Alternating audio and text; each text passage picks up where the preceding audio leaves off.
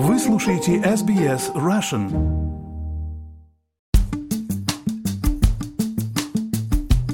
Здравствуйте!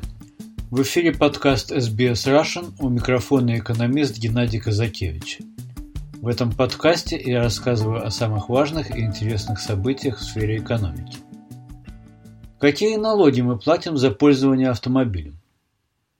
Каждого, кто ездит на личном автомобиле, облагают налогом как федеральное, так и штатное правительство. Федеральный налог собирается в виде акциза на топливо. Он начисляется как 25% от цены на топливо. Этот налог мы платим на бензозаправочной станции каждый раз, когда покупаем бензин или дизельное топливо. То есть, если сегодня бензин стоит 2 доллара за литр, то в цене за каждый литр сидит 50 центов акцизного налога. Допустим, что вы проезжаете в год 15 тысяч километров, и ваш автомобиль съедает 8 литров на 100 километров. Я беру здесь очень условные средние цифры. Тогда акцизный налог, который типичное домашнее хозяйство с двумя автомобилями платит федеральному правительству, составит 1200 долларов в год или 4 цента за каждый километр на один автомобиль.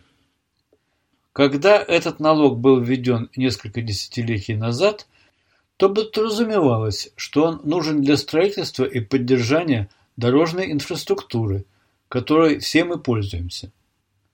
Ну вот данные Австралийской ассоциации автомобилистов, которая объединяет автомобильные клубы штатов, такие как Норма в Новом Южном Уэльсе и РСВ в Виктории. В 2022-2023 финансовом году общая сумма акцизного налога на автомобильное топливо составила около 14 миллиардов долларов. Но только 59% этой суммы было использовано на развитие наземного транспорта, а остальная его часть ушла в консолидированный бюджет. То есть эта часть акцизного налога фактически является скрытой формой общего налогообложения. Другой налог – ежегодная оплата за регистрацию автомобиля, которую устанавливает правительство штатов. Например, в этом году в штате Виктория он составил 876 долларов. Примерно половина этого налога – это собственная регистрация. Другая половина – обязательная медицинская страховка для пострадавших в дорожно-транспортных происшествиях. Официальное объяснение регистрационного сбора такое же, как и акцизного налога на федеральном уровне строительство и ремонт дорог в штате, но мы не знаем, какая его часть используется по назначению. С регистрацией все кажется ясно. А вот с акцизом на топливо, с появлением электрических автомобилей возникает вопрос. Электромобилям не требуется топливо. Их владельцы платят много меньше за электроэнергию для зарядки батарей и не платят акцизный налог. А значит, с увеличением доли электромобилей на дорогах масса акцизного налога будет неизбежно падать. Между тем, автомобили с двигателями внутреннего сгорания будут использоваться еще долго, и их владельцы оказываются в неравном положении с теми, кто уже обзавелся электромобилями. И вот правительство штата Виктория еще в 2021 году успело подсуетиться и своей властью ввело специальный налог на электромобили. Точнее, 2 цента за каждый километр пробега. Владелец электромобиля перед уплатой ежегодной регистрации должен сообщить Victorian Roads, сколько километров он проехал за год и платить налог на пробег вместе с регистрацией. По нашим расчетам, средний автомобилист должен уплатить порядка 300 долларов.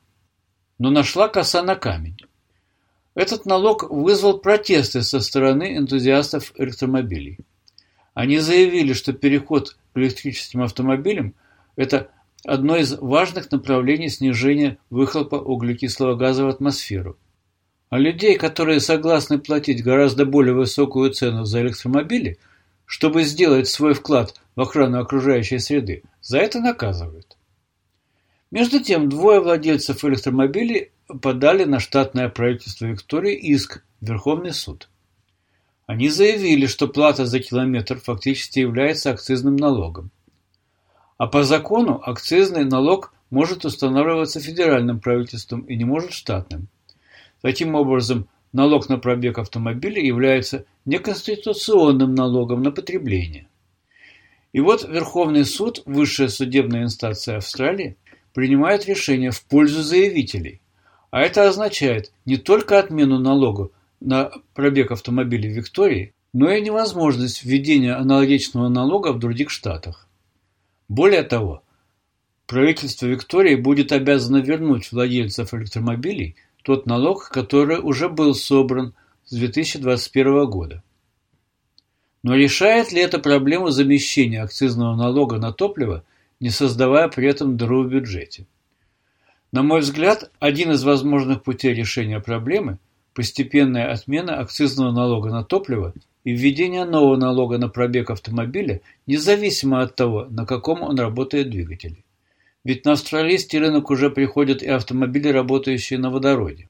В период постепенного замещения двигателей внутреннего сгорания на двигатели, использующие возобновляемые источники энергии, возможны схемы стимулирования этого перехода.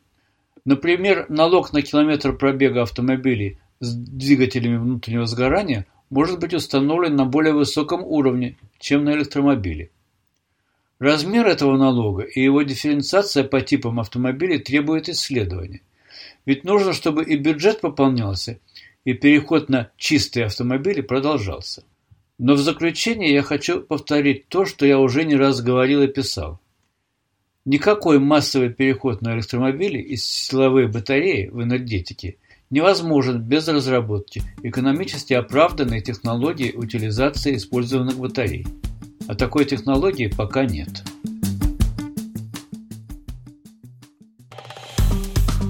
Поставьте лайк, поделитесь, комментируйте. SBS Russian в Фейсбуке.